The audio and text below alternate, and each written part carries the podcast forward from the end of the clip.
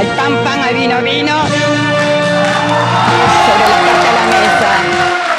¿Para qué caso estos pájaros? ¿Para qué tienen una jaula? Un abrigo y este. El problema es que la deuda es como la falopa. Al principio es rica, después te mata. Vos sabés que sí. Vos sabés que sí.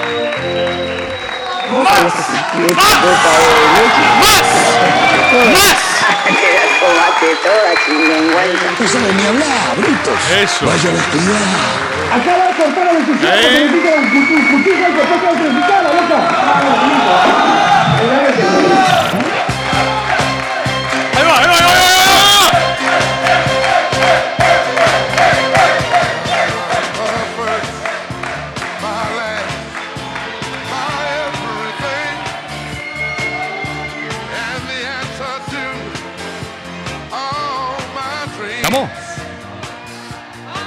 ¿Cómo están, compatriotas? ¿Cómo están?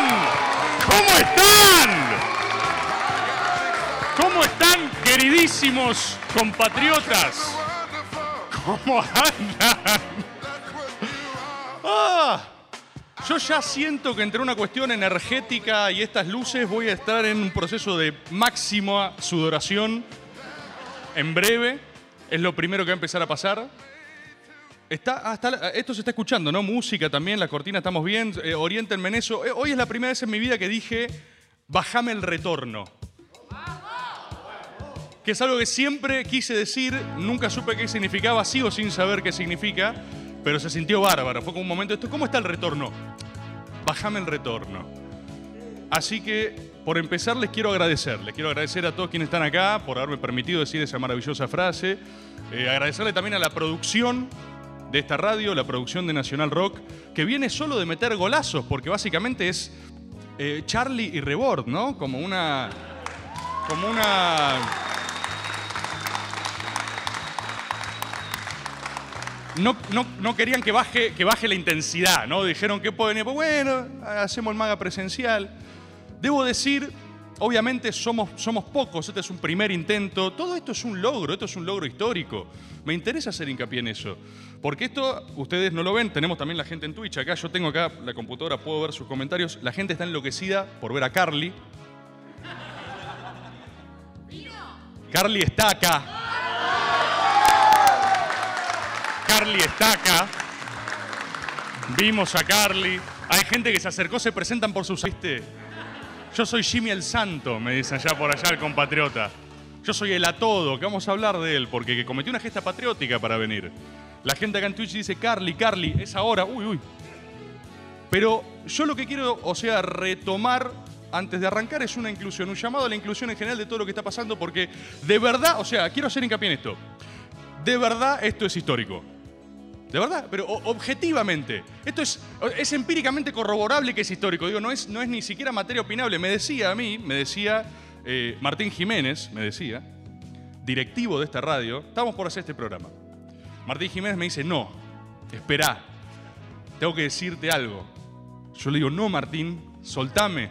Es demasiado tarde, ¿viste? Ya no, ya no lo podés detener. Y él me decía, no, no, no, hay cosas que tenés que saber. Él me dice, ese auditorio, me dice, no, arranquemos el principio. Este edificio al que entraron ustedes, los agoberos VIP, por supuesto, como son, como son una, evidente casta gobera, evidente casta gobera, este edificio al que entraron es un edificio histórico. Lo hicieron allá por el 1935. Ustedes saben que la fecha, ¿no? 3-2, ¿eh? por eso, la fecha surge. Esto es lo bueno del público. ¿eh? 1932 y le dicen la catedral de la radio. ¿Sí? Y me dice Martín sacudiéndome, Martín me sacudía, yo decía, Martín, por favor, soltame, me estás lastimando, ¿viste? Él me decía, no, no entendés, no entendés lo que pasa. En este auditorio tocaron Duke Ellington, tocó Armstrong, Piazzolla tocaba acá, tocaba Presley, ese no lo chequeé, pero, pero todos. Vino Walt Disney a este escenario, ¿se entiende? De verdad. Evita habló acá, en este auditorio. En este auditorio. Este auditorio, este auditorio y todo, todo este edificio está construido bajo el modelo de la BBC de Londres, porque somos por supuesto anglófilos y nos gustan esas cuestiones europeas de siempre. pero todo, todo está, está todo armado, es un lugar acústico único en el mundo. Entonces ustedes entraron, entraron en una porción de la historia, los que están acá, se lo digo para que pero por eso digo que no es opinable. Porque ¿qué me decía Martín Jiménez cuando me sacudí y me decía, vos no entendés lo que está pasando? En un momento agarra y dice, y no es solo historia, ¿eh? no es solo lo que pasó, porque hoy va a ser la primera vez que acá se transmite por Twitch. Es la primera vez en la historia de la radio nacional que se transmite en vivo desde el auditorio y por canales digitales. Por ende, vuelvo a la cuestión de que no es materia opinable, independientemente de lo que pase acá ya es histórico, lo cual es maravilloso, ¿entendés? O sea, ya es, eh, si, el parámetro es wikipediable, ¿se entiende? O sea, es un dato, es un dato de realidad. Esto pasó y fue la primera vez. Y las personas que están acá son parte de la historia, de la historia de la República Argentina. Y creo que, o sea, ese, ese es el lugar, esa es la entidad. Después lo que hagamos después importa menos, ¿no? Pero o sea, ya con ese, ese sentido de pertenencia ya está. Y no quiero dejar afuera a las personas de, eh, de Twitch, las personas que se están eh, conectando ¿no? a este evento único, este evento histórico, porque también son parte, porque también son parte de esta... O sea, quiero decir, si vos estás ahora en tu casa, ¿no? Twitch, imagínense ustedes, o sea, pónganse por un instante en ese desagradable lugar, ¿no? Ustedes, pero hagamos un esfuerzo de empatía. Si están en Twitch, tengan plena conciencia de este momento y de lo que está pasando. Si están en, es más, si están en diferido escuchando esto, con lo cual muchas de estas cuestiones anímicas no tienen sentido, pero si se encuentran en diferido en Spotify escuchando esto, les voy a pedir una sola cosa, una sola cosa. Eh, eh. Miren, miren sus propias manos. Esto lo está haciendo la gente en sus casas. Ustedes se imaginen conmigo. Ustedes son como yo, ya son más importantes. Ahora imaginen por un segundo esa gente miran, mi- se miran las manos, ¿viste? Y dicen, yo soy historia. ¿Cómo se ve la historia? Así. Así. ¿Es decepcionante? Quizás. Quizás. Que desde, che, esto era la historia yo cuando leía, pero es así. Después en los libros viene la cosa más barroca, el glamour. Pero siempre que la están haciendo es como, eh, Sargento Cabral muriendo, así, viste, con. Ustedes se crean. Ustedes se creen que el sargento Cabral agarró y dijo, wow, el chon dijo, la puta madre, ¿entendés? O sea, no. Cabral en ese momento estaba. O sea, siempre es así, siempre es una mezcla entre fascinación y decepción. Y me interesa invitar a la gente en eso, ahora en sus casas, viste, la gente. Tenemos la, la conmovedora historia de El Atodo por acá. El usuario arroba El Atodo mártir de este movimiento, no aún. Pero hay mucha gente, hay mucha gente que por escuchar estas cosas es, perseguida, boludo. Eh, acá, un, acá, un agobero dice, mi viejo, mi viejo me lastima, ¿entendés? Eh, ¿Quién, quién, ¿Quién de acá no conoce ese padecimiento? O sea, el Atodo, recién hablábamos, el Atodo me escribió por Twitter, como saben, y me dijo, mi novia no me deja venir. Mi novia no me deja venir porque dice, estoy más con vos que con ella, ¿no? Lo cual en términos eh, eh, estrictamente cronometrables es cierto. Y eso también me interesa dejarlo en claro. Entonces imaginen esas historias de lucha, ¿no? Esas historias de lucha. Y por eso le digo a la persona en diferido ahora, en este momento, que está escuchando, se da cuenta que es parte de la historia, se mira sus manos y quizás está en casa con una pareja o con alguien que dice, por favor, basta, basta, deja de escuchar esa mierda. Este es el momento donde sube el volumen al máximo, miran a los ojos a esa persona que aman y van a perder por esto y les dicen, yo soy parte de la historia, ¿entendés? O sea, no... Miren, miren, miren a sus seres amados a los ojos. Acá en Twitch los veo también, ¿eh? En el Twitch los veo. Miren a sus seres amados a los ojos y digan, soy absoluto. ¿Sí? O sea, mírenlo, hagan así, muestren las manos a sus parejas. Mírame, contemplad. Soy indestructible. Porque, lo que, en serio, fuera de joda, para mí lo que estamos logrando es planetariamente ¿Vieron como, eh, Malena Galmarini, que recién eh, hizo un llamado a la justicia planetaria? ¿Cómo fue? Perfecto, es la misma línea, es la misma línea. Vamos a montarnos en esa línea de relato nacional. Planetariamente, eh, yo creo humildemente, no mentira, para nada humildemente, que este es el movimiento radial, video radial, con más incidencia desde lo que, desde lo que hizo Orson Welles.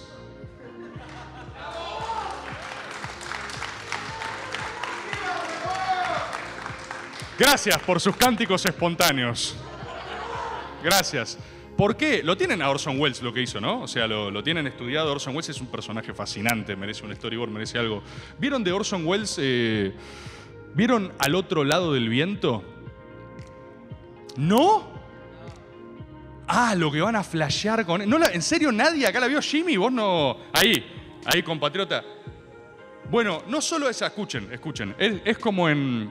Vieron que Apocalypse Now tiene Apocalypse Now como material y después tiene el documental sobre Apocalypse Now, que es, eh, les diría, eh, igual o mejor que la película, que es el descenso a la locura de Francis Ford Coppola, digamos, con todos sus actores y actrices pasados de falopa en Saigón en el medio de luchar con los comunistas y Marlon Brando eh, gordo y escabio al set diciendo soy indestructible, como cualquier persona escuchando este programa en este momento. ¿sí? O sea, imbuida del mismo poder. Eh, Orson Welles, Orson Welles, que es un tipo interesantísimo, primero en una transmisión radial empieza a leer La Guerra de los Mundos, ¿no? Empieza a decir, che, vinieron los alienígenos, ¿no?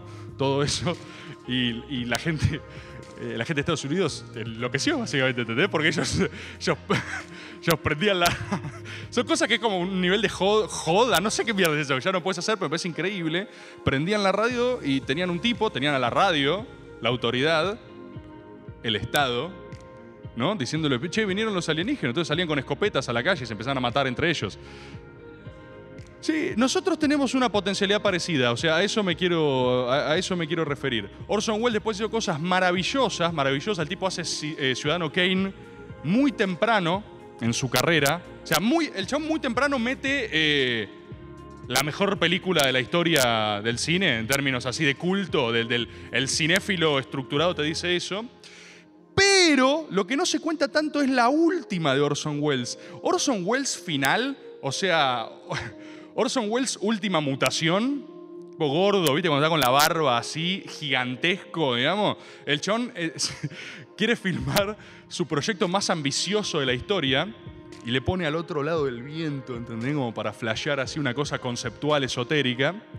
Eh, y la película es una monstruosidad, o sea, es un engendro, es algo irreproducible. Eh, y está el documental sobre el otro lado del viento.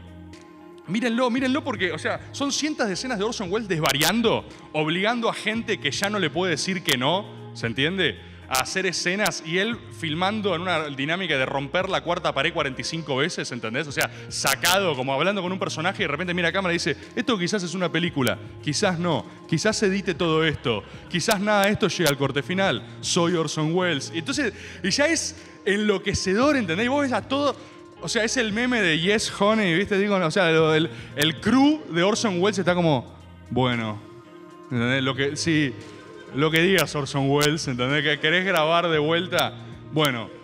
Nosotros podemos hacer cosas parecidas. Nosotros tenemos esa posibilidad y creo que hay que celebrarla. Acá, por ejemplo, para celebrar tienen acá el rostro y en persona, en Twitch esto no lo van a ver, al poderoso Luis. Luis. Tienen a Luis. Está Flor Trevino con el micrófono ahí, que pronto van a poder hablar. Pronto van a poder hablar en este maga presencial. Y por supuesto Maxi, nuestro productor, que se bajó. ¿Se acuerdan? Maxi él hablaba al principio. Él hablaba. Y cuando empezaron a caer causas penales y eso, dijo, che, yo no, no quiero tener nada que ver con esto. Y se abrió. Y el chabón ahora, viste, hace un juego más en la sombra. Está bien. Respetable, respetable. Compatriotas, vuelvo al agradecimiento. Creo que estamos, creo que estamos viviendo momentos locos, general. Los míos son momentos bastante locos también. ¿Quién es- eh, eh, allá, vos estuviste en La... No, ¿quién estuvo en La Plata? Acá, eso. Son relativamente parecidos ustedes. Quizás hay algo ahí de... de... Claro, bueno, por eso. Podemos, podemos utilizarlos. No, no, todavía no des micrófono. No, no, no. No, no, no, no. No, no aún. No aún. No está listo. Solo quería decir, solo quería decir, porque vengo con eso muy, muy cerca, ¿viste? Como, como estímulo, como ínfula de algo, que en La Plata pasó algo, ¿eh? En La Plata. En La Plata pasó algo. ¿Ubican la tercer y olvidable trilogía de Star Wars? ¿Sí? Acá, Manu. ¿qué Si quieren buscar una verdadera grieta, es hablar de la octava película de Star Wars. Se pudo. Bueno, acá. Acá un, un agobero grita peliculón, grita y se postra en el suelo. Lástima que Twitch no lo puede ver, pero el tipo está haciendo un harakiri en el pecho, abriéndose por Star Wars 8, ¿viste? Eh, es, es compleja Star Wars 8, el día que quieran lo hablamos. Pero vieron que arranca la tanda con eh, hubo un despertar en la fuerza. Hubo algo. Lo de, La Plata fue rarísimo, ¿no? Lo, de La Plata, les quiero contar un detrás de escenas. Esto en cualquier otro lugar quedaría desagradable. Acá, que somos pocas personas y de mucha confianza, se los puedo contar. No es que estamos saliendo, no sé, por Twitch o algo así. Eh, eh, cuando fuimos a La Plata, primero hicimos una recorrida ahí por alrededor, alrededor de la plaza y no vimos a nadie. Nadie. Y en el auto hablamos y como dijimos, bueno, no, no vino nadie. O sea, puede pasar. Haremos una ronda de a 10, ¿viste? O sea, hacemos una ronda con, con la 3, 4 orgas pasada de falopa que nos invitaron a nosotros y charlaremos un ratito. Y, y claro, dimos la vuelta y estaba del otro lado, ¿entendés? Y, y yo no, o sea, yo sé que jodemos mucho con esto y de verdad creo que las fotos no llegan a mostrarlo, de verdad. Había mucha gente en serio, boludo, ¿eh? Y no lo estoy diciendo, o sea, creo que es, creo que es las primeras veces que no estoy diciendo eh, profundizar, estoy diciendo, che, ¿qué onda, ¿entendés? O sea, eh, quiero, se los quiero confesar a ustedes, ustedes saben que nunca les miento, nunca les voy a mentir. O sea, yo llegué a La Plata y dije, che, no sé si está bien, ¿entendés? O sea, mi charla en el auto fue, vimos toda esa gente y creímos que era otra cosa, ¿se entiende? O sea, primero fue no hay nadie, eh, puede pasar, no esperaba a nadie, pero dar la vuelta fue, ¿qué? ¿Qué es esa mierda, entendés? Tipo, eso es nuestro. Die- ¿Cómo? Eh, ¿10.000? ¿10.000? eh, ¿Vamos con cifras oficiales? Sí. Sí. Aparecen ceros, ¿viste? Es como que. Alguien, alguien viene, se, le- se le cae una bolsa de ceros en las cifras. Como, uy. Bueno, cuestión. La plata fue como, che, boludo, ¿qué onda toda esta gente? ¿entendés? Esto está, está, está raro, ¿viste? Cobertura. Un dron. ¿Lo vieron ese momento? Un momento donde vino una máquina, o sea, se apersonó una criatura robot y quiso dialogar conmigo, digamos.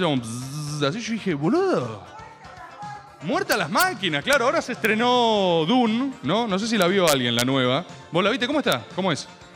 ¿Está buena? La están bardeando mucho en. La están bardeando mucho. Bueno, yo vi la Dune original, no la vi hace tanto, ¿eh? La vi hace relativamente poco y dije, ¿qué es esto? O sea, me volví completamente loco. ¿Vieron que Dune tiene toda una narrativa contra las máquinas? O sea, hay una revolución literal contra las máquinas. Me parece que puede servir mucho. Y después es un país entero que vende falopa, o sea que. eh, es. Bueno, perfecto, perfecto, claro. Bueno, eh, está esa anterior que hizo Lynch, una película muy controversial porque Lynch dice que se quedó sin tiempo. Claro, Lynch quería hacer una película de seis horas, ¿viste? Era el mismo criterio estético que el método, ¿no? Era como, y si hablamos seis horas y le estoy no, boludo, este- no, ¿por qué? Pero es muy buena la narrativa que hay, me interesa. Bueno, cuestión, hubo en La Plata un momento Dune, ¿viste? Hubo un, arra- un araquis ahí, ¿viste? Una cosa. eh, y yo, ¿qué mierda está pasando? ¿Un dron para cubrir esto, boludo? ¿Qué, qué, qué significa todo esto, no? ¿Qué? ¡Wow! ¿No? Es- Acá, acá lo- los, los agoberos están pasmados, están como diciendo, mal, boludo. Breve momento de reflexión. ¿Qué significa todo esto? Y me empezó a pasar, y quiero decir otra cosa, también eso, eso, así como digo, pasó algo en La Plata, empezó a suceder algo, varias cosas muy novedosas, al menos para mí, y las quiero compartir de ese lugar. Del lugar que el otro día hablaba con mis amigos, ¿viste? Mis amigos me decían, che, ¿por qué no contás esto? Y yo porque suena, suena horrible, digamos, ¿no? Lo que voy a decir ahora. Y me decían, pero contalo así, contalo, me decían, contalo como lo contás vos, contalo. Y, me empecé a encontrar con unas cosas muy locas, ¿viste? Muy locas. La, eh, hacer estos recorridos y no poder irse de un lugar es algo que da un toque de miedo. Eso es lo que quiero como... Por eso digo que La Plata tuvo algunas sensaciones agridulces, ¿viste? Hubo algo de, de Bittersweet Symphony, ¿viste? Como digo, ¡ay! Qué bello lo que está pasando y qué raro también, ¿no?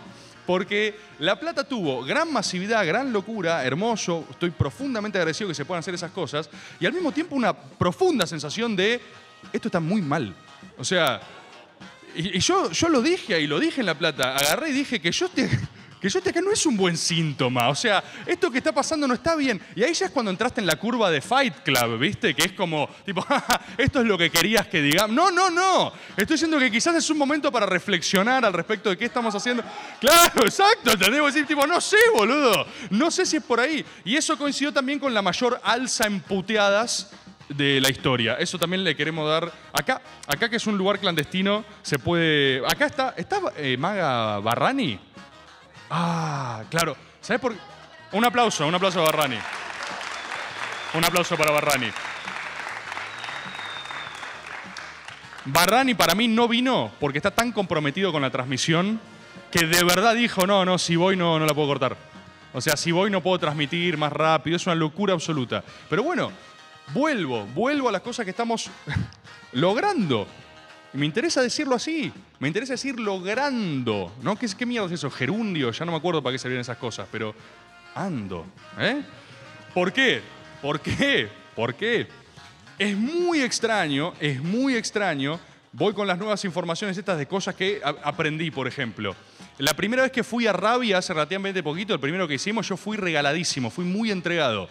Eh, vinieron como 300 personas. Hablé tres horas. Y cuando terminé, que dije, "Oh, no doy más, de verdad, como que dije, lo doy todo, nunca vi venir lo que venía después, que era una fila ininterminable de personas con las que tenés que hablar uno a uno. Ust- Ustedes, a quienes quiero muchísimo y los agradezco, ¿entendés? Pero también ustedes tienen que poder saber que, que están un poco locos, ¿no? Entonces, eh, por eso digo, es muy interesante ese momento, ese primer contacto, donde venía gente y decía, che, loco, qué bueno lo que haces. Yo decía, muchas gracias. O sea, eh, eh, esto es el motivo por el cual yo puedo estar haciendo esto. Y después, ya lo dije en otros lugares, venía alguno de ustedes y me decía, ya detecté la conspiración con Putin. ¿Viste? Y yo decía, de una, decía, o sea, por supuesto, porque ese es un momento de máximo peligro con ustedes. O sea, cuando ustedes vienen, uno de ustedes se dice, tengo las armas, ¿viste? Vos ahí no podés decir no. Ahí vos decir, estaba esperando que hicieras eso, ¿viste?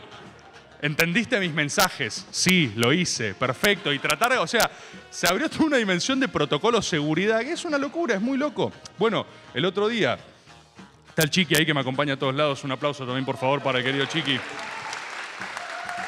El otro, el otro día en La Plata viví por primera vez en mi vida irme corriendo de un lugar, cosa que es increíble, cosa que quiero. O sea, es una mezcla entre. ¿Se entienden todos los casilleros? Uno es agradecer, profunda gratitud, lo principal. El otro es. No sé si está bien lo que estamos haciendo, pero ya es tarde. ¿Sí? O sea, tengo clarísimo que ya es tarde. Soy el primero que ya está, ya está, ya pasó, ya pasó. Y el tercero es, che, esto es una locura, esto es una locura. Ir caminando por un lugar, foto, ver qué onda esto. Tengo fotos caminando, ¿entendés? Nunca en mi vida creía hacer eso. Y, y quiero, quiero, quiero reivindicar al final este, quiero reivindicar este paradójico modelo elitista de pocas personas, porque eh, ahora hay algo ameno, ¿viste? Es una cosa mucho más, quizás, quizás la casta tiene un punto en algo, ¿no? O sea, o sea, eso es lo que me pongo a pensar. ¿Viste? Esto lo digo para los recortes acá del compatriota de Agob, la mejor gestión de CM de la historia, un psicópata absoluto, una persona a la que le quise decir como 10 veces, che, loco, pará, pará, o sea, déjame darte plata, y el tipo me dice, no, no creo en la plata, ¿entendés? Ese tipo, o sea, es, es un. eh, es organizar eh, con un cotolengo, ¿entendés? O sea, cada uno es tipo, cada uno con sus dioses, sus deidades, ¿entendés? Yo no creo en la plata. ¿Qué mierdas no creo en la plata, ¿entendés? Poronga les pasa. ¿Cómo, llegó acá? ¿Cómo llegaste vos acá? No. Entonces, grandes recortes que quiero señalar a partir del efecto platense, este prisma que estoy viendo. Los recortes del último encuentro platense tuvieron una propiedad casi mágica de ofender a quienes más próximos estaban con las conclusiones de las premisas de ese video. ¿Se me entendió? ¿Se entendió? Lo cual es increíble, lo cual es increíble, pero pasa siempre. Eh, En política, ¿qué pasa siempre? Uno siempre se roza más con el que tiene al lado, ¿viste? O sea, siempre esa cosa de diferenciaciones con el que tiene al lado. Y está viendo una cosa muy de, muy de celo, ce- una cosa como de celo del pensamiento, como si fuese una hipsterización del pensamiento propio.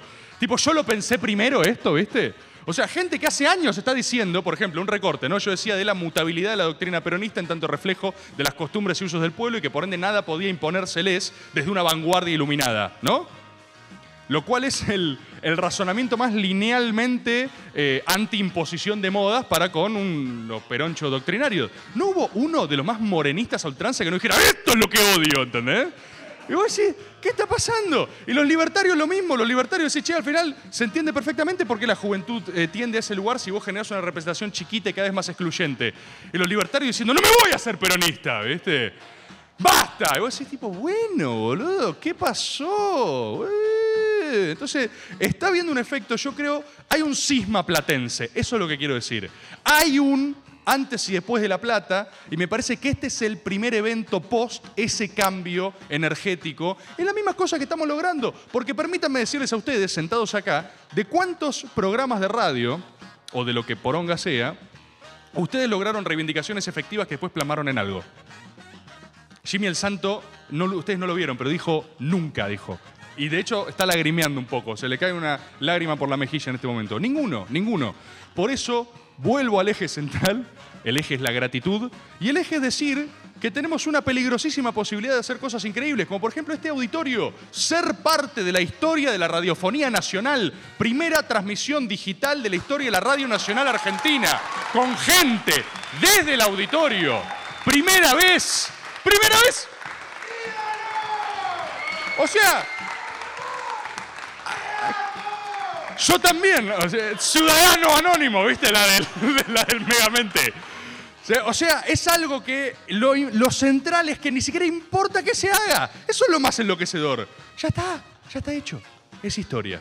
Y tenemos también una compañera, una compañera, o esa se me fue, la compañera del Éter, filmando esto, porque estamos nominados a los premios Éter. Estamos nominados a los premios Éter. Y eso es parte de lo que está pasando. Parte de lo que está pasando. Compatriotas, vamos a hacer lo siguiente. Vamos a ir una tanda ahora. Una sola tanda. Una sola tanda. Y a la vuelta van a hablar ustedes. Porque los tuicheros acá, los tuicheros remotos, quieren ver a Carly. Uf, murmullos. Murmullos. ¿Sé qué podemos hacer? Podemos después volver del bloque con dos Carlys, dos opciones de Carly. Para la gente que diga, Volvemos, dicen unas palabras, cada uno argumenta quién es Carly y seguimos. Y después piénsense cosas y hablamos de lo que quieran. Hablamos de lo que quieran. Hay muchos temas sucediendo, muchos temas que merecen ser interpretados. Compatriotas, muchas gracias. Gracias, Posta, por ser parte de esto. Vamos una tanda. Vamos una tanda y volvemos.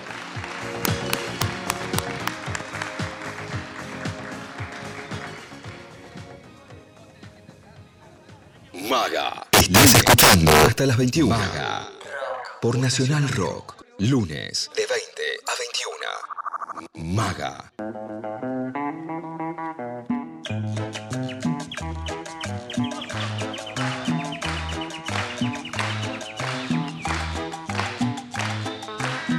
Dame. ¿Eh? Dame el plano más amplio que tengas para los twitcheros, para la gente observando en su casa. Estamos a punto de iniciar un. Estamos aquí, ya lo están viendo. Estamos, estamos a punto de iniciar un bloque histórico porque tenemos el primer careo de Carlis en vivo. ¿Sí? Esto es sencillo. Hay dos personas que afirman ser Carly y dos personas que científicamente podrían ser Carly. Esa es la parte interesante de la ciencia que detecta Maga.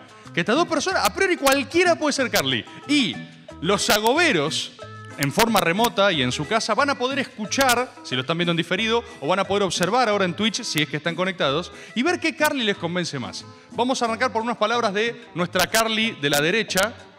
Hola Carly, ¿cómo estás? Hola, yo soy Carly, ¿cómo están? ¿Todo bien? ¿Qué anda? Tengo 17 años, eh, soy de Merlo, eh, vivo con mis padres y cada tanto se escucha tener sexo. ¿Qué va a hacer? Son cosas que pasan. Perfecto, perfecto. Tenemos primera Carly, ¿eh? Primera Carly. La gente ya está. Fabri Farru, la de blanco es Carly, dice. ¿Sí? Es obvio. Es Guzmán, dicen también. Dicen es Guzmán y Carly a la vez. ¿Sí? La gente dice. Tiene 17, claro. Vamos a escuchar ahora a la otra persona que pretende ser Carly. Y esto lo va a decir acá la gente. ¿eh? Hola, Carly. Hola, yo soy Carly, la verdadera. eh, hubo un comentario dentro del maga ese de la- famoso de la purgación que llamó la atención de nuestro líder y, bueno, nombró Carly, Carly, Carly para explicar un concepto que la verdad que ya creo que me trasciende a mí y nos trasciende a, a ambas Carly, me parece, ¿no? Entonces, nada, quería que, que se sepa de quién vino el comentario y no perderme el maga presencial, por supuesto. Por supuesto, aplauso, aplauso grande, aplauso grande a ambas Carlis. Pueden volver, vuelvan con calma a sus lugares. Gracias. Muchas gracias. Acá en Twitch, acá en Twitch, cuando hablaba eh, Carl- Carly 2, eh, la gente ponía impostora. impo- Finge ser Carly. Ay.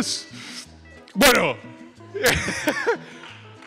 Ambas, así es más, es democrático. Ambas Carlis pudieron manifestarse, es así. A nadie, nadie es censurado. Maga no cree en censuras. Maga no cree, como decíamos en el bloque anterior, ¿no? de, los celos de las ideologías, los celos de las ideas. ¿Qué es lo que define a un agobero, agobera? La forma de sentir. La forma de sentir frente a, estímulos, ¿viste? La forma de, de ver un hecho que acontece, ver un concurso de Carlis y, y vibrar, ¿viste? O sea, ver un concurso de Carlis y decir, esto es lo que necesitamos, ¿entendés? Igual, y ellos saben que si la fino no es tanto lo que necesitamos, ¿viste? O sea, o sea, empíricamente quizás no es lo que nadie necesita, pero lo sienten, entonces no lo pueden evitar, lo sienten. ¿Qué es lo que define quizás a otras formas de sentir? Esto es lo que hablábamos antes, el celo del pensamiento. Para un agobero no hay nada más lindo que se reproduzca su pensamiento, que otra persona, incluso de otro palo o de otra ideología, sienta de una manera similar, ¿no? O sea, cualquiera, cuando, cuando sentimos de formas similares con gente de cualquier palo político, nos sentimos hermanados. Y eso es la, eh, hermosa liturgia de nuestro ritual de los lunes. ¿Por qué viene la gente? ¿Por qué, por qué hay 1.100 personas ahora en Twitch observando? Perdón, 10.100 personas. ¿Por qué?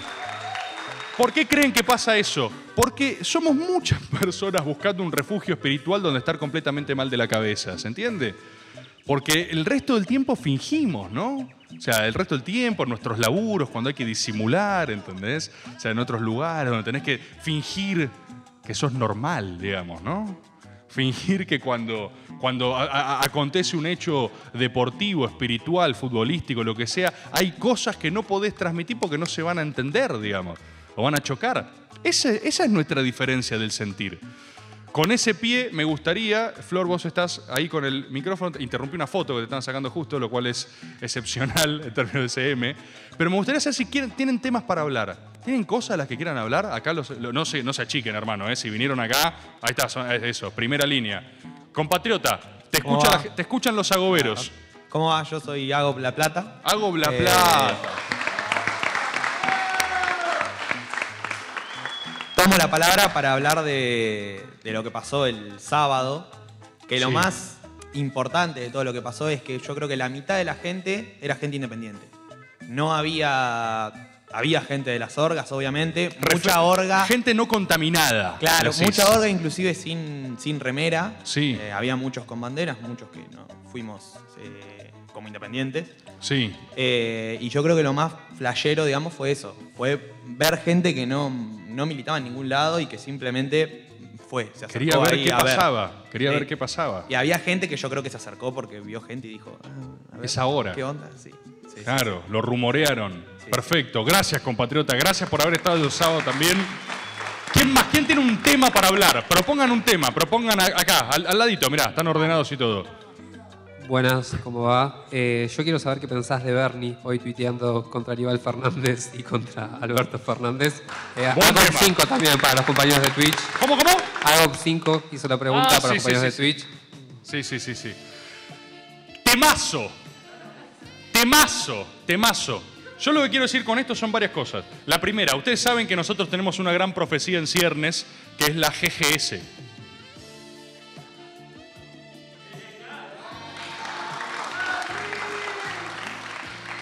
La gran guerra sagrada, la gran guerra santa, ¿no? Hay gente, ¿viste? Hay gente que, que pone, ¿qué, qué es? ¿Qué es la GGS? Es la gran guerra sagrada, ¿sí?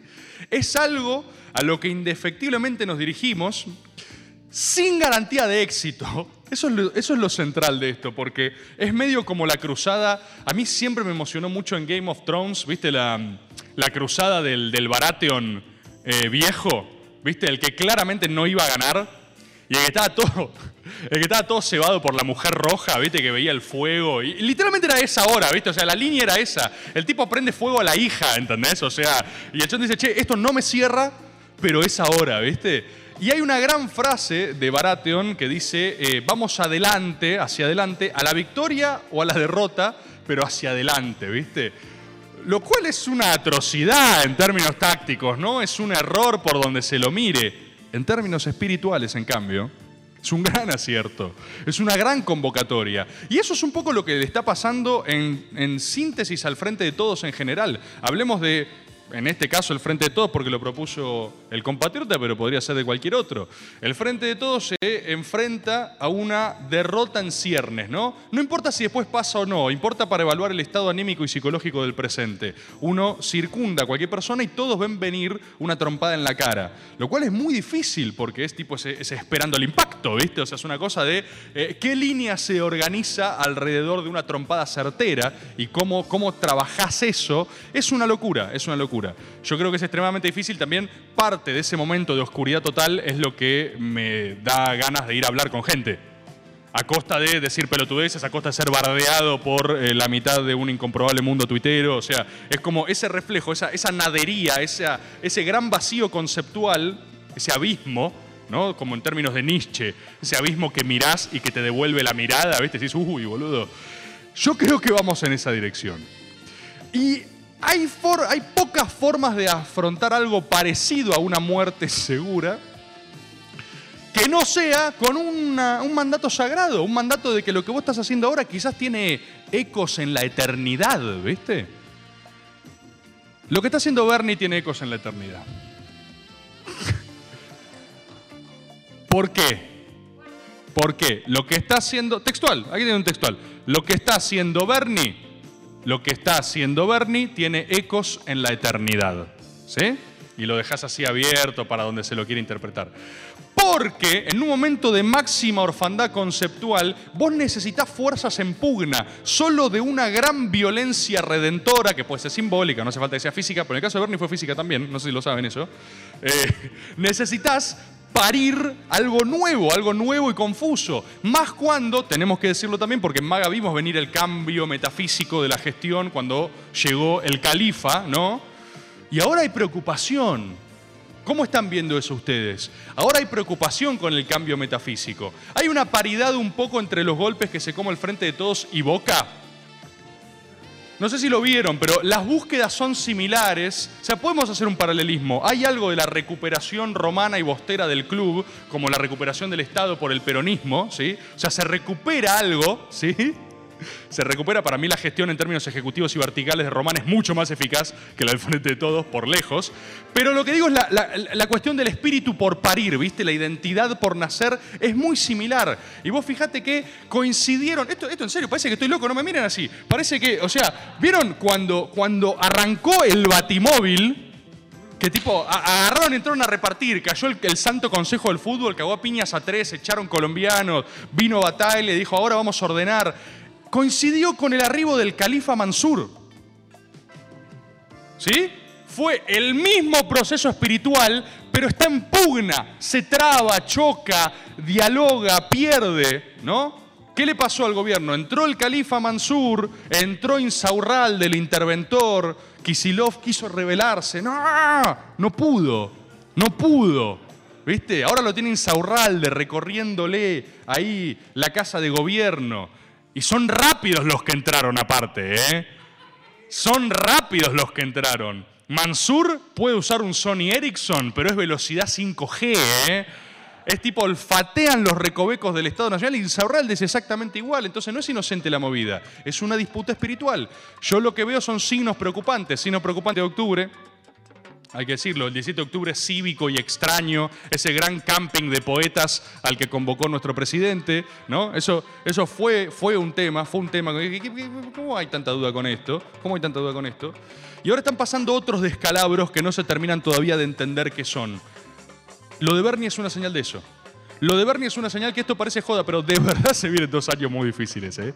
O sea, la- eh, eh, tuvimos un pequeño periodo de eh, Pax Romana, que es la gestación del Frente Todos. Ahora ya me incluyo porque no puedo hablar desde otro lugar, no me sale.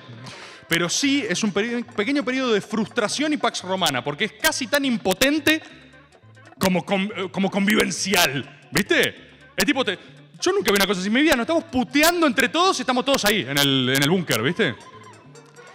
Lo cual es increíble. Es un nivel de civismo que no sé a quién le sirve, ¿entendés? Porque creo que se enalteció el valor de lo cívico por encima de cualquier otra utilidad. Pues no sé si sirve tanto. Bueno, ahora están viendo otros movimientos en contrario.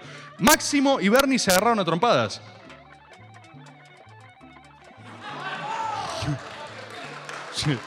Un bien aislado, ¿viste? Ah. Pasa eso en toda- todas las cosas que estoy haciendo presencialmente. Siempre hay alguien muy inconexo que tira como, o sea, el otro día en la de doble mérito también, no sé qué dijimos de Israel y uno dijo, ¡vamos, judíos! Y fue como buenísimo, digamos. O sea, eso es, yo quiero ser de esa religión, ¿viste? De los que sientan así. De los que, de los que griten, vamos, judíos en algún lugar, me parece espectacular. Pero siempre hay algo de eso, siempre hay algo de eso. Bernie y Máximo se agarraron a trompadas. Uf. Yo tengo máxima información de lo que pasó, ¿eh? Debo decirles, quieren saber, eh, acá un compañero nos dice quién ganó. ¿Quién ganó? Hubo una conflagración ahí. Hubo frases dichas. Se dijeron una cosa, se dijeron otra. Había reclamos al respecto de la responsabilidad político-electoral. Y Máximo dijo, "E- es importante, sepan, toda esta conversación fue hablada en español neutro. Ustedes saben eso, ¿no? O sea, cuando arrancan estas escenas, todos tienen un doblaje. ¿Viste? Máximo le dice, a mí esa pose de milico no me va, maldición. ¿Viste? No lo intentes conmigo, imbécil, ¿viste? Y cuando la gente empieza a hablar en ese tono, el resto de presentes ya sabe que va en esa dirección. Como dice, ¡uh! Una conflagración. Dicen eso también, conflagración. Tú eres el imbécil, maldición, dice Bernie, ¿viste? ¿Entendés? Y se revolearon, dicen que Bernie lo increpó, lo agarró del cuello. Máximo le dijo una frase espectacular que no puedo pronunciar porque no me la permitieron. Lo debo decir, así que voy a decir las otras que sí me dijeron. Sí, sí, sí, sí, sí, sí, sí, sí. No, no, no, Máximo le dijo, no te temo, imbécil. No te temo, idiota. Y Bernie, por supuesto, le dice, deberías, maldición, ¿viste? Hablan muy similar, ¿vieron? Porque adquirís el mismo tono cuando entras en una conflagración. Y se midieron un poco y se pelearon y después hay una serie de movimientos extraños ahora con la cuestión de Aníbal. Yo creo que todo lo que está pasando es positivo. Yo creo que ya pasamos, pasamos el umbral de asombro. ¿Vieron que hay otros lugares que tengo? Lo vi ahí de todo el costado. Sí, así, así. Así. Así. Ya pasamos el umbral de asombro. O sea, ¿vieron eh, lo mismo cuando fuera, fueron las semanas esas de. El gol, cuando, cuando fue el golpe de Guado? ¿No? Cuando Guado de Pedro hizo un golpe de Estado, cuando Guado armado fue con otros cámporas y, dijo, le exijo, presidente, ¿qué pasó, Guado? No, eh, ¿viste? ¿Es tú, Guado? Una escena así romana, ¿viste? Bueno, cuando sucedió eso, que por supuesto no creo que haya sido así, eh, siento que ya se pasó el umbral del riesgo de bardo. ¿Sí? Eso es velocidad. Luis, la que me acaba de meter es eh, relámpago. Relámpago para la transmisión, ¿eh? Se pasó, se pasó el umbral de asombro. Ya no importa si suma. discusiones, discusiones escandinavas. Esto no suma, compañeros. ¿Dónde estás? Compañeros, esto resta, ¿viste? Esto es Vietnam, boludo, ¿entendés? O sea, vos te das vuelta así, está Salvareza sosteniéndose las tripas, todo sangrando, ¿entendés? Tipo, corre por mí, por Salvareza, ¿entendés? O sea, está Salvareza muerto en un costado, eh, Culfas que vino al método a decir, soy invencible, de una Culfas. O sea, yo lo vi igual que ustedes, ¿eh? Y se me ve la cara cuando me dice, yo, yo así, me dice, soy el mejor ministro. Yo, o sea, lo que, está, lo que está pasando, estamos viviendo un momento donde todos al mismo tiempo están diciendo es ahora. ¿Sí? Y eso hay que respetarlo. Porque cuando está pasando, cuando está pasando algo grande y difuso que todavía no se sabe qué va a terminar, eh, ya fue, ¿entendés? Ya fue. Por lo menos alguien se está peleando, ¿viste? Me a mí me preocupaba más lo otro. Ese clima de, de- de cordialidad cósmica, ¿viste? Con todo mal. No sé, me resulta extraño. Me resulta extraño. Compatriotas, tenemos más. Queremos sangre. Bien, Dani. Ahí, ahí tenemos más manos. El flanco izquierdo Hola. está muy. Soy Javo 3 de febrero. ¿Qué hace, Javo? Eh, quería preguntarte sobre qué opinás del gringo Schiaretti y sus últimos dichos contra este gobierno y el anterior. ¿Qué? Quería consultarte sobre qué opinás sobre el gringo Schiaretti y sus Ah. últimos dichos. Espectaculares dichos de Schiaretti. Espectaculares. Quiero ser lo más enfático posible. A Córdoba no le fue bien en su elección. ¿Y cuál es, cuál es, de vuelta, de vuelta, eh, vamos, vamos a los alineamientos espirituales. ¿Qué prefieren ustedes? ¿Ustedes prefieren ganar o tener razón? Bien. Ok.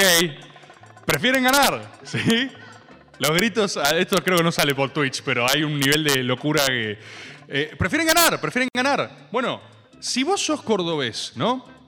Y estás seteado... En, el, sur hablé con unos cordobeses, unos empresarios cordobeses. Les pregunté cosas del cordobesismo. Y ellos me contaron una tradición heredada del concepto insular de Angelós, de hecho, ¿no? Esta cosa de Córdoba para los cordobeses, ¿no? Que después eh, de la Sota, de la Sota, con gran habilidad, funda el cordobesismo, ¿no? El peronismo a la cordobesa. Eso es excepcional.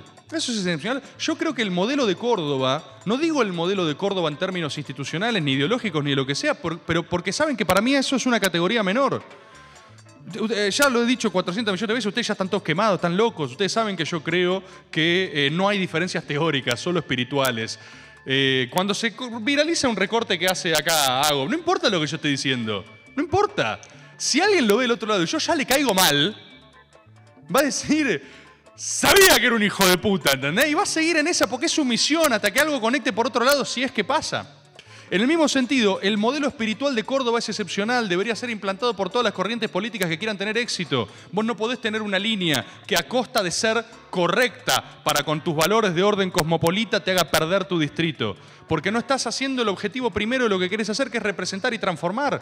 Yo creo que Córdoba receptó, receptó la lección que le está costando mucho deglutir al frente de todos y salió a decir, el frente de todos es una poronga. Y lo dicen desde un oficialismo que tienen que, que tiene que ordenar, que tiene que resolver. Después vamos a ver cómo juega en la gran guerra sagrada. ¿Sí? Porque después es tipo, ah, acá está, viste, nos cagó el griego. Sí, todo te cagan, ¿entendés? Es lo que pasa. Pero espiritualmente es excepcional lo que está haciendo. Antipo eh, Gildo hizo lo mismo, ¿eh? Gildo hizo lo mismo, pero fue, tuvo menos saña. Porque el cordobés nos odia en serio. Entonces el cordobés eh, de verdad tiene un sentimiento profundo, ¿viste? De, de decir porteños hijos de remil puta. Y le metió como una cosita más. Pero Gildo hizo lo mismo, no sabe ni plantar lechuga, dijo. No habían pasado ni dos días, estaba tibio todavía Alberto. Eh, y sale así, eh, no sabe ni plantar lechuga. Es excepcional. ¿Qué más tenemos? Tenemos, sí. Bord, querido, eh, acá un cucumelo suelto. Eh, Sí. Quería preguntarte, ¿tenés mucha información sobre cómo vivió Alberto el Wanda China Gate? ¿Cómo lo pensó? ¿Cómo lo vio? ¿Cómo lo Por imaginó? supuesto, por supuesto. Sí, con gran consternación. Yo nada más estaba, por supuesto, como saben, siguiendo los últimos acontecimientos. O sea, estaba en el día a día. No puede ser. ¿Cómo va a ser una historia ahora con ella durmiendo? O sea, yo no lo podía creer, no lo podía creer. Principalmente porque el mayor interés del gobierno estaba en que el WandaGate dure lo más posible. Eh, todas, todas las preocupaciones, todas las alarmas se encendieron ahora en Olivos porque le, quieren dar un sello de, concluido. O sea, hay una gran, lo puedo decir yo como receptor de impuestos, hay una gran, eh, un gran operativo destinado a prolongar eso, a estirar un poco más, a decir, pero che, Wanda, ¿no te dio un poco de bronca? O sea, DMs todo el tiempo, ¿viste? Lo de Icardi es impresionante. Hablamos un poco de eso, ¿quieren hablar un poco de lo de Icardi? Porque lo de, lo, lo- lo de Icardi es impresionante.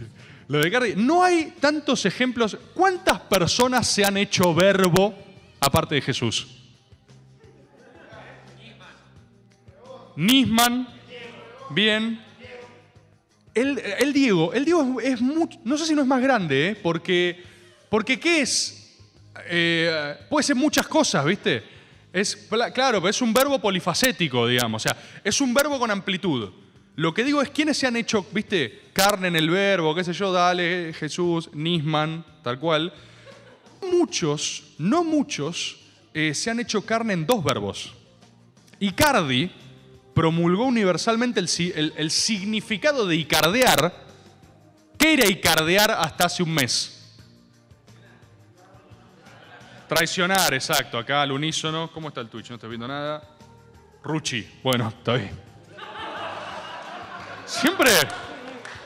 ¿Saben qué me pasa eso? El- eh, es complejo estar hablando y estar teniendo estímulo input, ¿viste? En simultáneo. Y cada vez que miro el, tu- el- el Twitch de Maga hay una cosa oscurísima siempre, ¿entendés? Siempre son como. Siempre veo balas no ignorables, ¿entienden lo que digo? O sea, no es que digo así, digo, ah, sí, bueno, yo. Siempre veo como un tipo, uy, boludo, están. O sea, oscuro, tipo deep maga, digamos, siempre. Pero bueno, Icardi logró algo único, histórico, que es transformar Icardear. O sea, ¿qué es Icardear hoy? Pata de lana. Arrastrarse. Es la procesión. Es la autoflagelación, el sufrir, el sangrar por la misión. ¿Sí? Es eh, lo propuesto acá, en este mismo micrófono, de Alberto peregrinando a Luján. ¿Recuerdan? Era Alberto de rodillas siendo escupido, siendo vilipendiado, purgando su propia alma. Ahora Icardear es eso. Ahora, o sea, ahora hubo ministro que le dijeron a Alberto, Alberto Icardeal a esa hora, ¿entendés? Tipo, arrancaba, viste, un proceso así autopurgatorio. Y eso es fascinante. No hay muchas personas que tengan la capacidad de hacer eso. Sin lugar a dudas lo puede hacer frente al otro gran símbolo argentino que es Wanda. Wanda es una cosa impresionante, ¿eh? Wanda. sí. Lo veo allá yo, lo veo por la pantalla. Wanda es una cosa impresionante, ¿eh? Porque Wanda, o sea, de vuelta, así como Icardi tuvo la capacidad de transmutar en dos verbos, eh, récord, récord, eh, Wanda, junto con Román y Cristina, ¿no? No me dejen mentir. Si tenés que. Si tenés que. Si tenés que más o menos hacer un podio, personas con la capacidad de, diciendo una sola cosa, poniendo a todo el país a hablar de ellos.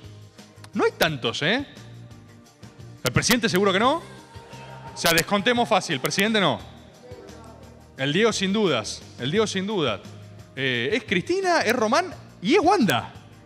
O sea, Wanda hizo una historia diciendo otra familia más que te cargas por zorra, ni siquiera diciendo quién. Y ya todo el mundo sabía quién era, qué hacer, misiones, ¿viste? Encolumnados, tipo marchando por Wanda. Gente dispuesta a apuñalar a, Icardi en el estómago como cualquier cosa, ¿entendés? O sea, eso es lo interesante de esas personas con ese nivel de égida espiritual, que pueden hacer, instalar personas como parte de su círculo legítimo, como tipo, ah, acepto Icardi, familia Wanda, todo ok.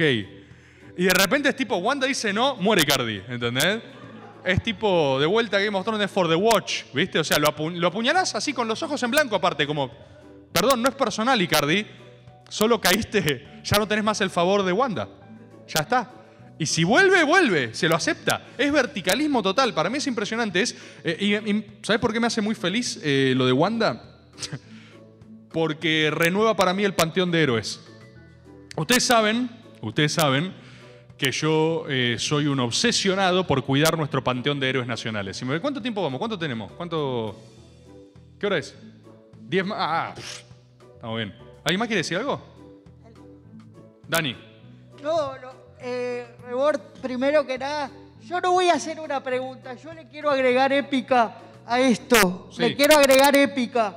Porque otra vez convocaste un lisiado y otra vez en condiciones de subir escaleras.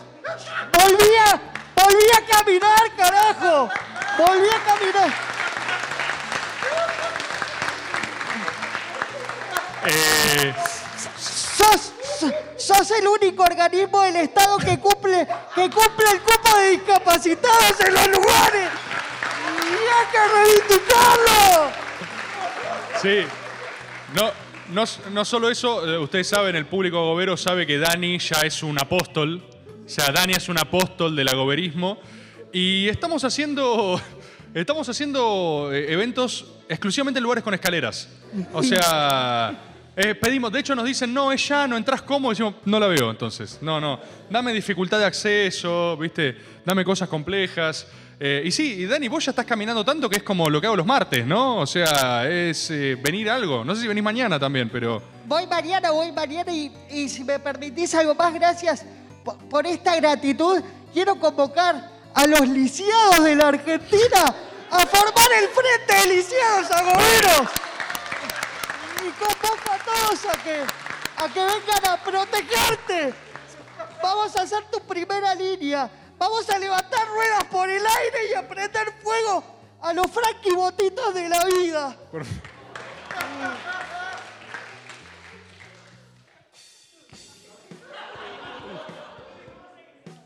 Prender, prender fuego a los Frankie Botitos de la vida es lejos la cosa más violenta dicha en la historia del Estado Nacional.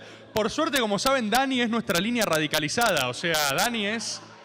Dani es, el, es nuestro, es nuestro equivalente. Yo se lo dije, Dani es nuestro equivalente vikingo a Ibar el deshuesado. ¿Ustedes recuerdan? O sea, los vikingos tuvieron una gran épica con un líder sin gambas que estaba completamente loco, como Dani. O sea, eh, y básicamente estaba legitimado la máxima violencia por eh, sus poderes cósmicos de lisiado, sí, básicamente. Por ende, es increíblemente útil una vanguardia lisiada, ¿eh? Porque. eh, Imagínate en los aprietos que pones, y esto lo decimos gente que ha armado columnas, ¿viste? Que sea. eh, que, ha hecho cualquier persona en una marcha sana del movimiento nacional y popular? Pelearse con el Levita, ¿no? O sea, es tipo, es ABC de ir a una marcha, de agarrarse a piñas con el Levita. Imagínate si encabezás con una línea homogénea de gente en silla de ruedas. ¿Qué vas a hacer? ¿Entendés? O sea, están todos ahí, armaron cordón de seguridad, todos gordos, y vos decís, ahí tengo. Van a pasar ellos. ¿Qué? Para mí los rompes. O sea, hay algo de. No entiendo qué está pasando, no entiendo qué está pasando. Pero esas son las cosas, esas son las cosas. Dani caminando, aprovecho y digo, eh, vamos a estar mañana también ahí en Saavedra, que nos invitaron de la, de la Comuna 12. Eh, estoy hablando tanto, estoy hablando tanto que no tengo ningún recuerdo ni registro de las cosas que estamos diciendo. Así que por suerte existe Hago 5 para dejarlo todo bien documentado y que sea eh, penalmente imputable el día de mañana. Y voy a ir con esto que era este, este eje, esta línea que quería desarrollar, que tiene que ver con, para mí, la preocupación central, el núcleo espiritual de la búsqueda de Maga, que es algo que lo charlamos en su momento. Recuerdo ahí cuando, cuando lo hablábamos con Miki, ¿no? Que Miki me propuso hacer algo acá en la radio y me dijo, ¿qué querés hacer? Y yo dije, yo quiero hablar. Y me dijo, ¿cómo? Solo, le dije. ¿Que solo? Sí, sí, solo. Una hora, quiero hablar solo. Miki me dijo, ¿no, te, no, preferís? ¿No preferís? eh, ¿Hay equipos? No. Estaba solo. Quiero que haya cámara. ¿Se puede hacer eso desde el Estado? Y Miki dijo, es ahora. Y Miki está ahí parada. Me gustaría agradecerle también la posibilidad de hacer esto. Porque también la posibilidad de estar haciendo esto presencial que cuesta, ¿eh? Lo vamos a volver a hacer, yo creo que lo vamos a volver a hacer, vamos a tratar de que venga más gente, cada vez más gente, ¿sí? Sí, claro que sí, eso va a suceder. Bien. Está pasando. Se Es dice al perfecto. aire, sucede. Perfecto, perfecto. Perfecto. Eso va a suceder, va a suceder. Gran forma de lograr compromisos así, es algo que se dieron cuenta, ¿no? Tipo, todo felicidad y acá sacas cosas. No sé, no, no, por favor. Cal por favor, no. Calma. Calma, compatriotas, calma. Calma. Por favor. Cuestión, cuestión. ¿Cuál era la búsqueda original de Maga? La que sigue, la que hace para mí un espacio, un encuentro único entre todos los programas existentes de la historia de la humanidad. El registro, el registro de estos acontecimientos que nos hacen sentir parecido. Yo en esto quiero ser enfático, quiero ser clave. Eh, a mí me vuelve loco, o sea, que haya gente acá que es Agob La Plata. La idea de las seccionales, la idea de los observatorios de eventos de índole metafísico de la Argentina.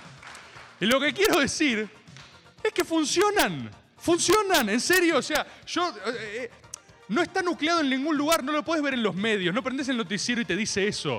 Pero yo entro a Twitter y tengo las notificaciones de los eventos metafísicos de la Argentina. Es así, estoy etiquetado en todos. Saqueos. Revoleo de mayonesas, ¿entendés? Y en el mismo género, la historia de Icardi.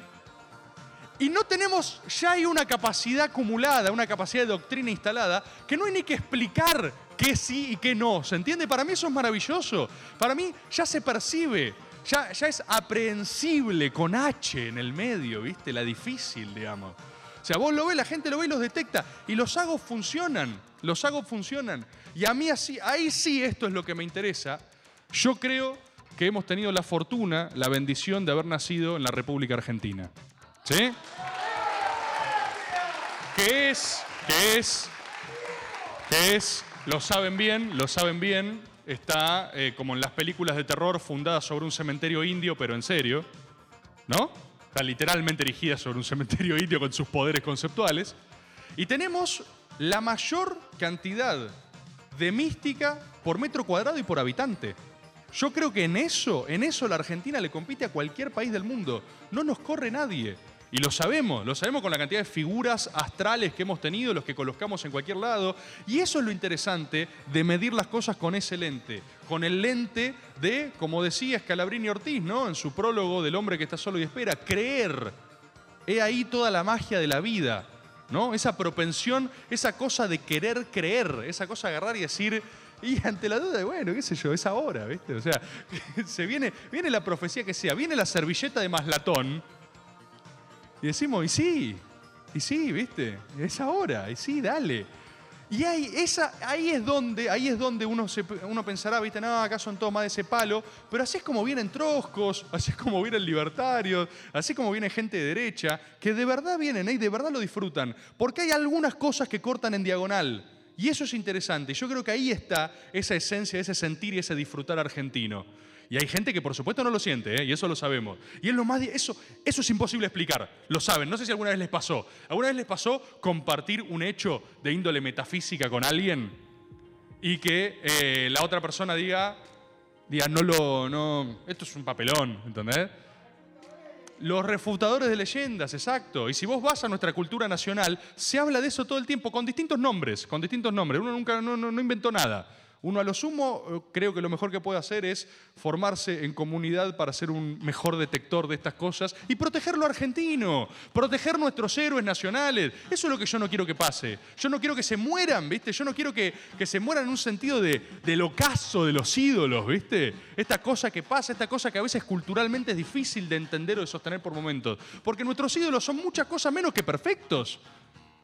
Nuestros ídolos son una eh, conjunción errática de lo que sea que les pasó en su vida, en su biología y en sus condiciones socioculturales. Son errados, como todos. Y hay gente que ve peligro en los ídolos, ¿no? Porque, claro, tienen gran capacidad de daño, de legitimar cosas que no están tan buenas o cosas que hay que transformar. Y yo creo que todo eso puede hacerse, puede hacerse, pero desde el más franco disfrute de las cosas que nos hacen únicos. Eso es lo que me pasa a mí.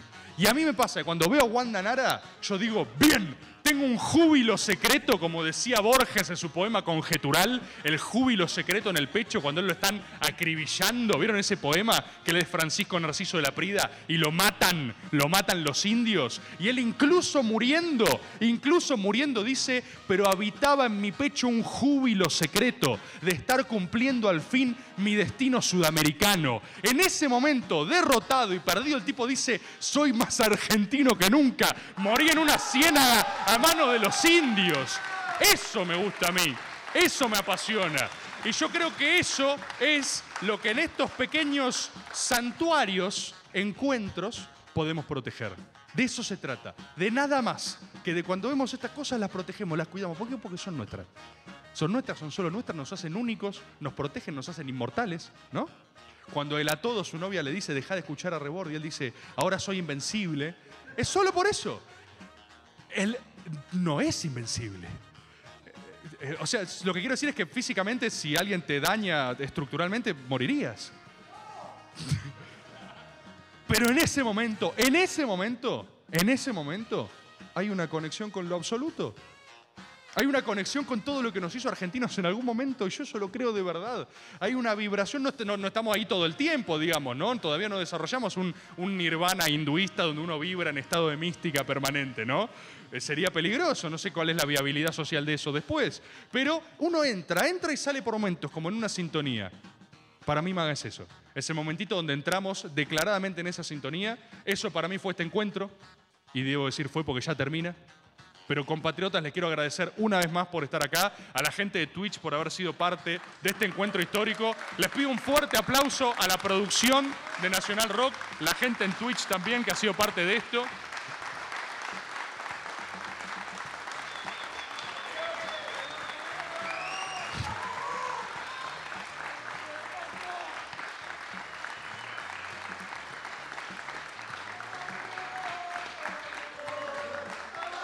Es- eso es. eh, el Twitch no lo escucha. El Twitch no lo escucha, pero hay cánticos de orden espontáneo.